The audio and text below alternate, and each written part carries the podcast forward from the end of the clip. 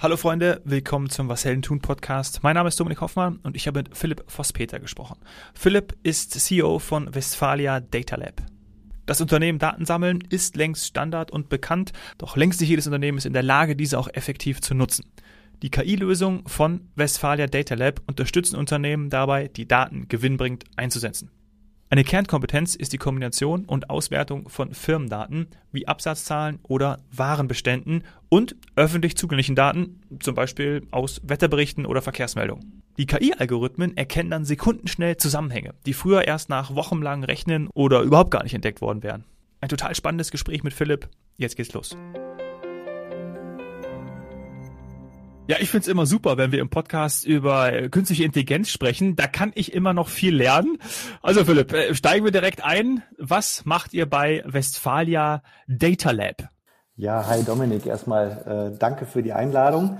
Ähm, ja, wir vom Westphalia Data Lab sind ein äh, Startup aus Münster, 2017 gegründet. Manche sagen dann auch immer, das ist doch gar kein Startup mehr, wenn ihr schon vier Jahre alt seid, aber wir sagen immer noch Startup. Ähm, wir beschäftigen uns mit künstlicher Intelligenz und ähm, haben da aufgrund unseres Investors, die Fiege Logistik, äh, früh angefangen, Use Cases zu suchen ähm, im Logistikbereich äh, generell im, im Supply Chain Management und haben eben das Fokus, den Fokus ähm, aus ähm, ja, Anwendungen und Use Cases, die wir in der Beratung identifizieren. Wir haben einen großen Beratungsbereich, daraus wiederkehrende, skalierende Softwareprodukte zu machen. Das heißt, wenn der zweite, dritte, vierte, fünfte Kunde kommt mit einer gleichen oder ähnlichen Herausforderung, können wir sagen, wir haben das schon ein paar Mal gemacht und wissen nicht nur, wie wir das nochmal bei dir sozusagen auf Time and Material Basis machen, sondern wir haben dann schon quasi äh, die Anfänge eines fertigen Softwareproduktes, so dass wir eben sukzessive da aus der Beratung rausgehen und uns ja zu einem Softwarehersteller entwickeln und äh, dementsprechend diese Software dann wiederkehrend ähm, am Markt verkaufen, um eben vor allem auch, das macht uns in Deutschland ja auch als Standort immer stark oder hat uns stark gemacht, den Mittelstand ähm, zu fördern und ähm, ja, KI und KI-Kompetenz auch in den Mittelstand reinzubringen, weil wir da festgestellt haben, dass es da durchaus auch noch ähm, Defizite oder ja, Room for Improvement gibt. Ja, das ist dann auch dieser berühmte KI-Kühlschrank, ne? Weil wenn man dich googelt äh, oder das Unternehmen googelt, dann liest man Interviews, wo immer dieses Wort KI-Kühlschrank, also man bedient sich sozusagen aus etwas, wenn man eine Anfrage hat und ihr äh, bietet sozusagen oder habt diese Softwarelösung schon äh, identifiziert und vorrätig. Ja, ist es so? Ja, genau. Der KI-Supermarkt. Ah, KI-Supermarkt. Ja, oh Gott, jetzt habe ich sogar falsch gesagt. Aber KI-Kühlschrank wäre auch gar nicht ganz gut. Ne? KI-Supermarkt. Genau, ich muss das direkt, ich schreibe das direkt mit fürs Marketing. Also aus dem Supermarkt wird jetzt der Kühlschrank. Lustig. Äh, genau, um dann so eine Bildvorstellung zu haben. Weil, ähm, das, ich hatte es ja gerade schon gesagt, wir, wir stellen fest, ähm, KI ist in aller Munde. Es ist eine der Schlüssel- und Zukunftstechnologien unseres Jahrhunderts und ähm, glaube, dass wir da in Deutschland noch großen Nachholbedarf haben, um langfristig wettbewerbsfähig zu sein. Also nicht nur wir als, als Startup und ähm, Software- und Dienstleister, sondern ähm, generell die, die deutsche Wirtschaft, ne? weil man ja. sonst ins Hintertreffen gelangt. Also mit KI kann ich ja dementsprechend Effizienzen gewinnen,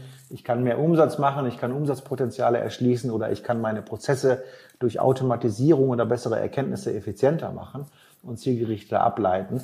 Und ähm, da sagen wir eben, haben wir jetzt eine ganze Palette an, an verschiedenen Use Cases, äh, sei es zum Beispiel eine, eine Routenoptimierung, eine Absatzplanung oder eine Wareneingangsplanung. Also was erwarte ich sozusagen in meinem Logistiklager an, an Wareneingängen in den nächsten zwei Wochen, um darauf ausgerichtet dann eine effiziente Personaleinsatzplanung zu gestalten. Ne? Mhm. Weil wenn ich weiß, zwei Wochen vorher, dass am Montagmorgen äh, weniger Schuhe angeliefert werden, brauche ich vielleicht auch an der Stelle in der Frühschicht am Montagmorgen weniger Mitarbeiter. Ne? Ja. Und mache das nicht nach alter Väter Sitte, dass ich mal so schaue, auch wie war das denn in den letzten Jahren so am äh, 2. November, sondern dass ich dann eben auch Erkenntnisse aus, aus einer Softwarelösung heraus habe, die sagt, ich lese auch noch externe Parameter wie zum Beispiel Wetterdaten, Konjunkturdaten, Schulferien, Feiertagsdaten mit ein, und äh, schaue, was ich mit hoher Wahrscheinlichkeit bis zu 95 Prozent Genauigkeit an Wareneingängen oder Warenausgängen zum Beispiel zu erwarten habe. Ne? Mhm. Und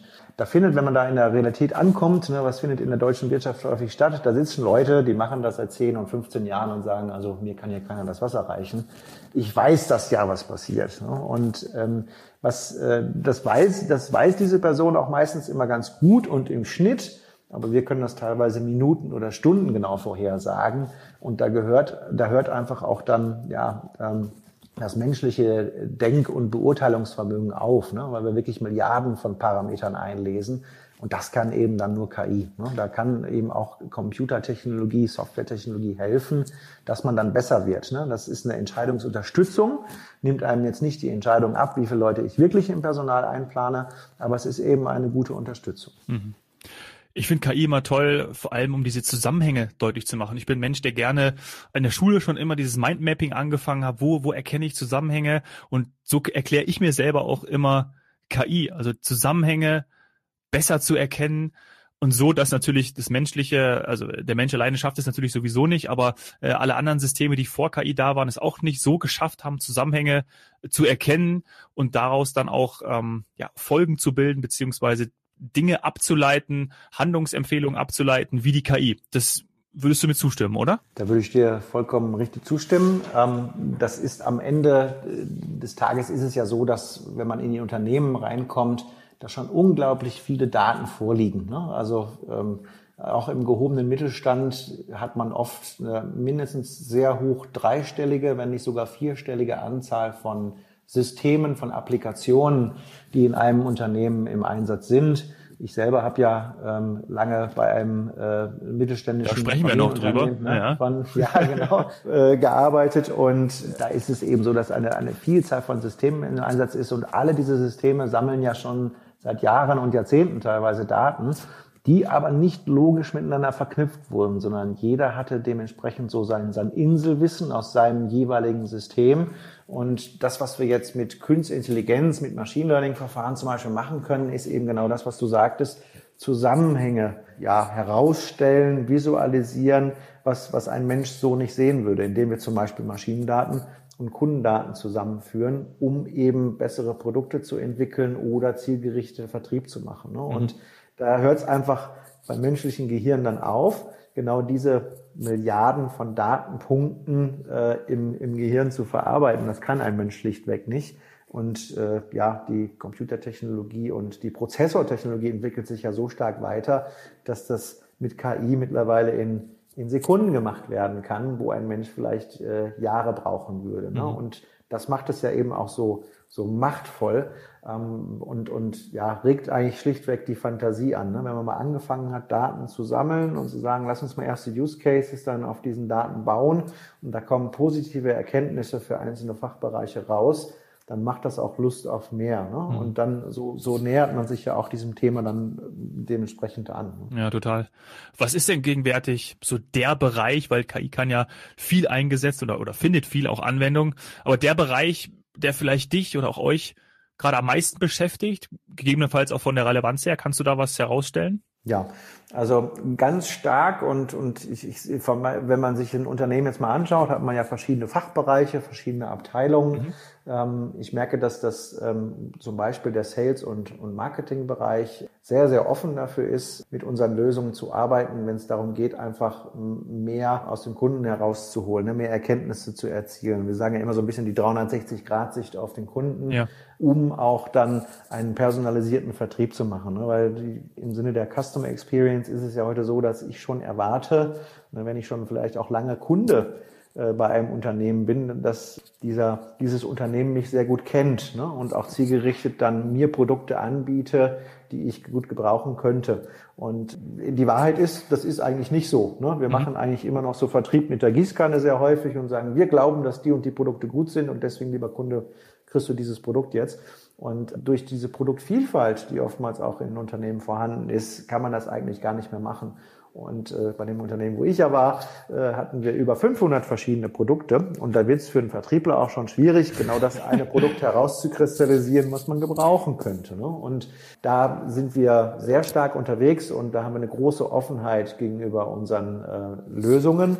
Wo wir auch eben viel unterwegs sind, das hatte ich gerade gesagt, im Bereich der Logistik, also Routenoptimierung. Wir haben viele Logistiker als Kunden oder Kunden, die eigene große Fuhrparks haben, die viele Servicefahrzeuge haben, einen Kundendienst haben, wo wir auch Minuten und Stunden genau mit KI Routen optimieren können, um auch so ein bisschen das Thema Nachhaltigkeit und Kosten Effizienz dann zu spielen, wo bis zu teilweise bei unseren Kunden 25 Prozent äh, Kostenersparnis drin sind, wenn die Routen besser geplant werden. Mhm. Absatzplanung, Wareneingangsplanung hatte ich gerade schon erzählt, was, was ein Riesenthema ist. Und ich bin ja gerade in München.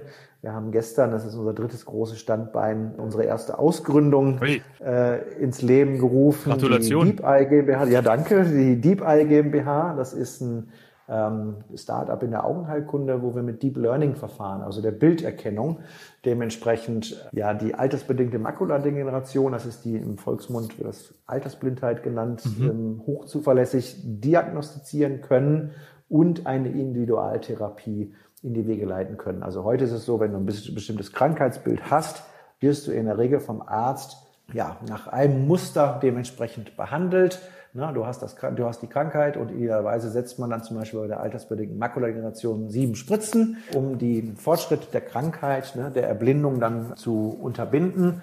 Und wir mit unserer Technologie haben Zehntausende von OCT-Scans, das sind mehrschichtige Aufnahmen von deinem Auge eingelesen und mit Deep Learning-Verfahren versehen und können jetzt zum einen, das belegen sogar schon Studien, sehr viel zuverlässiger als der durchschnittliche Augenarzt, mhm. also als im Schnitt die Augenärzte, äh, die Krankheit diagnostizieren. Und wir haben auch erste positive Ergebnisse, eben eine Individualtherapie dann vorherzusagen. Ne? Vielleicht reichen bei dem einen Patienten auch nur zwei Spritzen, um den Krankheitsverlauf zu unterbinden. Bei Patient B sind aber vielleicht zehn Spritzen notwendig. Mhm. Ne? Also dieses Thema ähm, Künstliche Intelligenz in der Medizin, vielleicht auch nochmal durch Corona getrieben, merkt man, gibt es einen deutlich größeres Interesse, ein gesteigertes Interesse auch in solche Use Cases von Investorenseite rein zu investieren. Und genau, da haben wir uns jetzt mit der Gründung gestern nach zweijähriger Projektarbeit mit der Augenklinik in Münster auf den Weg gemacht, das auch zu einem skalierbaren Produkt zu bauen. Naja, ah Deep Eye, das äh, werden wir werden wir im Auge behalten. ja. Absolut, ja. ähm, äh, du hast gerade Investoren ist am Anfang schon mal gefallen. Da seid ihr, glaube ich, von einem, darf man da sagen, Mittelstand ähm, auch auch sehr gefördert worden. Und mhm. jetzt habe ich von PwC gelesen, die ja auch mal recht ordentlich bei euch eingestiegen sind. Da wirft sich natürlich auch bei mir die Frage auf, gerade Beratung hast du ja auch gesagt, da seid ihr auch stark. Jetzt so ein, so ein Riesenberatungshaus, so ein Welt, Weltunternehmen äh, auch mit hinzuzunehmen, die dann auch sehen, ah, KI ist die Zukunft, die setzen auf euch. Das ist natürlich auch ja, total spannend, ne? Also Softwarelösung und Beratung, das passt gut zusammen. Da haben wir uns auf jeden Fall sehr darüber gefreut, dass die PwC eingestiegen ist. Wir sind da vor einem Jahr in, genau vor einem Jahr in die ersten Gespräche gegangen und haben eben festgestellt, dass wir da viel, viel gemein haben und dass wir als Westfäler Data Lab mit unserer Agilität vielleicht im Bereich der Produktentwicklung schon voraus sind. Ne? Also die PwC hat natürlich einen eigenen sehr, sehr großen Beratungsbereich. Es sind allein 14.000 Mitarbeiter in Deutschland, die in ihren verschiedenen Domänen, auch der Wirtschaftsprüfung und Steuerberatung, aber auch dem klassischen IT-Consulting natürlich unterwegs sind. Wir haben eben diesen diesen Vorteil, dass wir aus diesen Beratungserkenntnissen Ihnen gesagt haben, ein Teil unseres Geschäftsmodells und vielleicht langfristig oder mittelfristig das viel spannendere Geschäftsmodell ist eben aber auch dann aus diesen Erkenntnissen aus der Beratung heraus skalierbare Softwareprodukte zu entwickeln, so vielleicht auch ein bisschen disruptiv für den Beratermarkt, dass ich dann keine Berater mehr brauche. Ne? Denn überall dort, wo ich eine standardisierte Softwarelösung einführen kann, die bei uns innerhalb von fünf bis zehn Tagen lauffähig ist. Ne, so eine Absatzprognose zum Beispiel brauchen wir so fünf bis zehn Tage für. Mhm. Dann läuft die beim Kunden, da muss der Kunde gar nichts für bezahlen.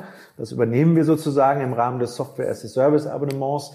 Da glaubt eben eine PwC auch dran. Die sagen, wir verspüren einen verstärkten Wettbewerb, auch aus der Start-up-Szene oder von anderen Softwareherstellern, die jetzt mit fertigen Softwareprodukten in den Markt kommen, wo wir vor fünf Jahren noch Beratungsdienstleistungen, individuelle Beratungsdienstleistungen angeboten haben. Und das ist auch der Transformationsprozess, wo sich eine PwC auf die Reise gegeben hat, gesagt hat, wir müssen eben auch diesen Produktbereich beachten und wir müssen in Zukunft eben auch ergänzend erstmal zu unseren Beratungsprodukten Softwareprodukte an, anbieten, um da wettbewerbsfähig zu sein. Und insofern ähm, haben wir da absolut die gleiche Denke. Wir machen ja auch Projekte auf Beratungsbasis, so sind wir so gesehen auch Wettbewerber mit äh, PwC gewesen ja. oder arbeiten jetzt auch auf einigen Projekten zusammen. Aber vor allem eben diese Produktentwicklungsseite äh, fanden sie entsprechend äußerst spannend. Mhm. Ja, tolles Zeichen, ne? Und super gut, super gut für euch viele oder fahren auf diesen Bereich ab. KI boomt natürlich. Und war das auch für dich einer der Gründe? Jetzt kommen wir mal dazu, was du, was du davor gemacht hast, weil du warst ja bei einem, ja, im wahrsten Sinne des Wortes, bei einem echten Schwergewicht, bei dem Landmaschinenkonzern Klaas. Was hat dich zu dem Wechsel bewogen? Ich glaube, du warst dort Chief Digital Officer und bist jetzt dann eben CEO bei Westfalia. Ja, genau. Also ich bin ja ich meine, in Anführungszeichen schon etwas älter. Ich bin jetzt ja. Ach, sag das nicht. Seit, äh, ja, das, also je nach, je nach Betrachtungsweise. Ich bin, glaube ich, der zweitälteste bei uns im Unternehmen. Dann ist man ja immer, so wenn man in die Startup-Szene hineingeht, vielleicht ein ungewöhnlicher Werdegang. Ne? Ich habe äh, nach meinem BWL-Studium eben zehn Jahre in der Beratung selber gearbeitet, im SAP-Consulting. Also habe auch schon immer diese IT-Brille aufgehabt, hauptsächlich in, in der Automobil- und äh, im Industrie- und Maschinenbau und bin dann eben zu, bin siebeneinhalb Jahre dann bei Klaas gewesen, zuletzt dreieinhalb Jahre als Chief Digital Officer und habe 2014 das Thema Data Science, KI, Big Data hat man damals oft noch gesagt, ja. eben aufgebaut als Querschnittsfunktion für den Konzern. Damals, ich weiß noch, das war so ein bisschen so bei uns in der IT die Frage, wer möchte sich denn mal mit dem Thema Big Data beschäftigen? Die Produktion hat angefragt und das war eigentlich nicht meine Domäne, weil ich immer in den Vertriebsprozessen drin war. Aber ich habe gesagt, gut, wenn es keiner macht, ich interessiere mich dafür, ich mache das jetzt mal. Und aus diesen zarten Pflänzchen, wir gucken mal, was man da machen kann, ist immerhin jetzt, äh, Klaas hat äh, ja so 12.000 Mitarbeiter, 4 Milliarden Umsatz ist jetzt immerhin ein kleines Team von 15 Leuten geworden, die sich Vollzeit mit KI, Data Science Use Cases beschäftigen, und zwar entlang der gesamten Wertschöpfung. Ne? Mhm. Also angefangen von der Produktentwicklung über die Produktion bis hin zum Vertrieb oder auch sogar datenbasierten neuen Geschäftsmodellen haben wir dann nach und nach eben alles aufgebaut. Und ich habe auch gesehen, wie groß der Widerstand in der Organisation am Anfang war bezüglich Data Science. Sehr suspekt und KI und ach Mensch, Datenschutz. Ne? In Deutschland haben wir oft so eine eher Angst vor neuen Dingen und den Konsequenzen, wenn das denn schief geht.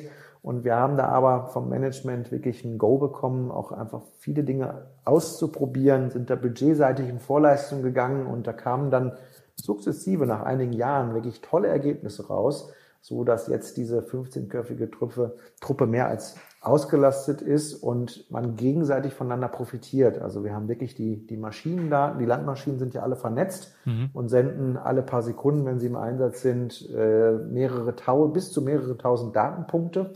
Ähm, und ich habe eben aus den vertrieblichen Aktivitäten vom Handel, von den Vertriebsgesellschaften weltweit und den CRM-Systemen eben auch ganz viele Kundeninformationen. Und wenn ich Maschineninformationen und Kundeninformationen zusammenführe und sehe, die Kunden in der Ukraine zum Beispiel fahren generell mit dem Mähdrescher so und so auf dem Feld. Hat das einen enormen Impact zum Beispiel auf die Produktentwicklung. Mhm. Vorher, früher war das immer so, aus der Entwicklung haben ein paar Leute, ein paar andere Leute gefragt, wie fahrt ihr denn so mit dem Mähdrescher und können wir da mal ein bisschen zugucken?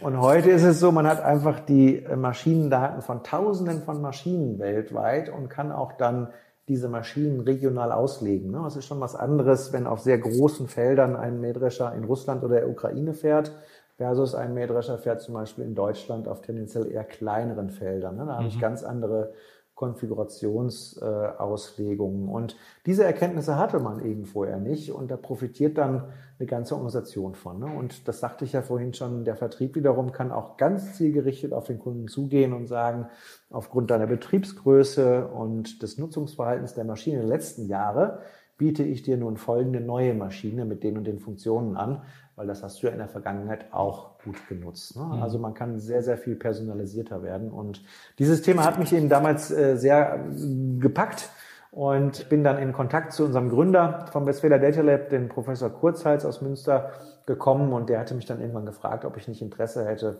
mit zu skalieren. Das Westfäler Data Lab hat sich toll entwickelt, ist stark gewachsen und da habe ich damals dann überlegt, oh, das ist irgendwie der umgekehrte Weg, ne? so aus dem Konzern und Beratung in ein Startup rein. Ne? Die meisten machen es umgekehrt, mhm. aber warum nicht? Ne? Also das ist schon dieses Unternehmerische, das hat mich dann schon gepackt in einer kleinen Organisation quasi eine grüne Wiese, Prozesse, Organisation und Wachstum zu gestalten. Da kam schon so dieser unternehmerische Wille so in mir hervor, wo ich sagte, das, das fehlt mir vielleicht auch nochmal ein bisschen im Konzern und da habe ich einfach Lust drauf. Ja. Ja, kann ich total nachvollziehen. Vor allem aus diesem spannenden Feld bei Klaas, was du ja da auch schon aufgebaut hast, jetzt das weiterzumachen und mit äh, Westfalia Data Lab ja auch diese Vorhersagen und Prognosen treffen zu können, um Unternehmen ja. die Möglichkeit zu geben, bessere Entscheidungs oder einfach eine bessere Entscheidungsgrundlage einfach zu haben, das macht ja, äh, ja macht erstens total Sinn und ich glaube auch äh, total Spaß. Und jetzt, ähm, ich, ich glaube, wir müssen auch langsam aufwenden. Du, du musst wahrscheinlich jetzt bald auch zum Zug, ne? Dich, dich führt's weiter. Also du, du müsst ja. von München nach Berlin oder, oder Münster oder wo geht's hin? Ja, diesmal geht's jetzt äh, nach Münster. Also man ist ja jetzt, äh, nach Corona kann man ja noch nicht sagen, aber man, ich merke bei mir jetzt schon verstärkte Reisetätigkeit. Es finden endlich auch wieder Veranstaltungen statt. Man kann sich austauschen und allein auch für uns natürlich, ich mache ja auch viel Vertrieb, mhm. mit den Leuten wieder persönlich in Kontakt auf Veranstaltungen zu kommen, äh, macht es sehr viel einfacher, auch von unseren Lösungen zu überzeugen, ja. als das in der Kaltakquise über LinkedIn und Co. möglich war. Also insofern, äh, aber jetzt geht es in der Tat wieder nach, nach Münster. Äh, nächste Woche bin ich dann aber auch schon wieder auf den nächsten Veranstaltungen in Berlin. Ich bin jetzt, wir haben ja Niederlassungen auch jetzt seit 1.8. in Berlin und München, ja. äh, wo wir eben auch vom, äh, vom Talentpool da profitieren wollen, wo es gute Data Scientists und gute Software Developer gibt. Insofern haben wir da am 1.8. in Berlin und München äh, kleine, kleine Büros, zarte, kleine zarte Pflänzchen auch aufgemacht und deswegen ja, freue ich mich eigentlich, ehrlich gesagt, unheimlich, mal wieder ein bisschen rauszukommen und auch öfter in Berlin und München unter anderem zu sein. Das kann ich nachempfinden und ich wünsche ganz viel Erfolg, gerade für die, für die Standorte, aber auch natürlich für die Weiterentwicklung und vielleicht ist ja der ein oder andere äh, Hörer, die ein oder andere Hörerin dabei. Ich pack alles in die Show Notes, weil vielleicht, äh, vielleicht sucht ihr auch immer, äh, klar, die sucht ihr immer weiter auch nach Talenten ähm, und auch die andere Absolut. Seite. Ähm, vielleicht ist ja auch da ein entsprechendes Unternehmen, ein Geschäftspartner dabei, die eure Lösung ja äh, gebrauchen kann, die ja nicht, die eigentlich so wie im Supermarkt und eher nicht wie im Kühlschrank dann zu haben ist. Ja, absolut. Wir suchen immer, wir suchen immer Talente. Da kann man auch gerne genau auf unsere Homepage schauen etc.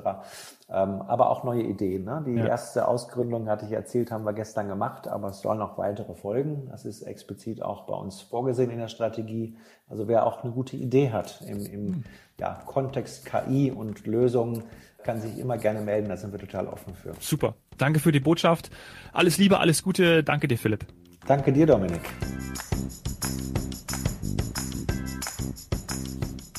Was habe ich aus dem Gespräch mit Philipp mitgenommen? KI ist eine Schlüssel- und Zukunftstechnologie. Daran glaube ich auch. Vor allem, weil ich es so super finde, Zusammenhänge zu erkennen für ja, sichere Vorhersagen und natürlich aber auch da bessere Entscheidungen.